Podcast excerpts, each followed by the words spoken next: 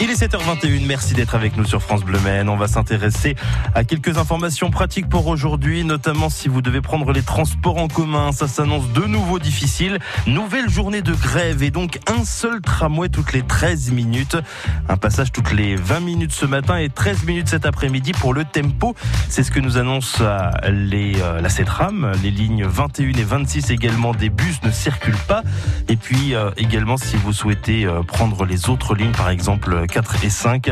Il faudra compter 20 à 30 minutes pour les autres lignes de la CETRAM. Il n'y a normalement aucun problème. Toutes les détails sont bien évidemment sur francebleu.fr ou sinon également sur le site de la CETRAM. Ce week-end, il y a les 24 heures du Mans moto, compétition qu'on aura l'occasion d'évoquer une bonne partie de ce week-end. Sachez que les 24 heures du Mans auto se dérouleront les 21 et 22 août prochains. Et puis une bonne nouvelle, on l'a appris cette semaine, il y aura du public avec 50 000 personnes qui vont pouvoir aller sur le circuit. Début de la billetterie le 21 juin soyez proches parce que, mon avis, ça va vite partir.